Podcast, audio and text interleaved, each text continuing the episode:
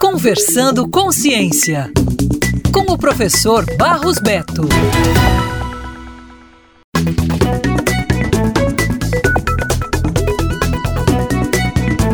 Uma parceria entre a UFC e a CAGES resultará na implementação de uma usina modelo de valorização do biogás e do lodo. Esta unidade deverá ser implantada em 2023 na estação de tratamento de esgoto Alameda das Palmeiras, no bairro de Pedras, em Fortaleza. A usina consiste em um conglomerado de processos industriais independentes, integrados em uma única unidade que é modular e de fácil transportabilidade. A usina modelo tem o objetivo de ser uma referência tecnológica a ser replicada nas demais estações de tratamento de esgoto da CAGES. O projeto de pesquisa pioneiro pioneiro no Brasil integra um conjunto de tecnologias inovadoras na área de saneamento. A iniciativa conta com recursos do BNDES e está sendo realizada pelo Laboratório de Combustão e Energias Renováveis do Departamento de Engenharia Mecânica da UFC. De acordo com o professor William Barcelos, coordenador do projeto pela UFC, em 2010 a CAGES procurou a universidade a fim de buscar soluções para problemas crônicos operacionais da empresa, como elevados custos operacionais relacionados ao consumo de energia no processo de tratamento e a difícil e onerosa gestão ambiental dos resíduos de processo processo,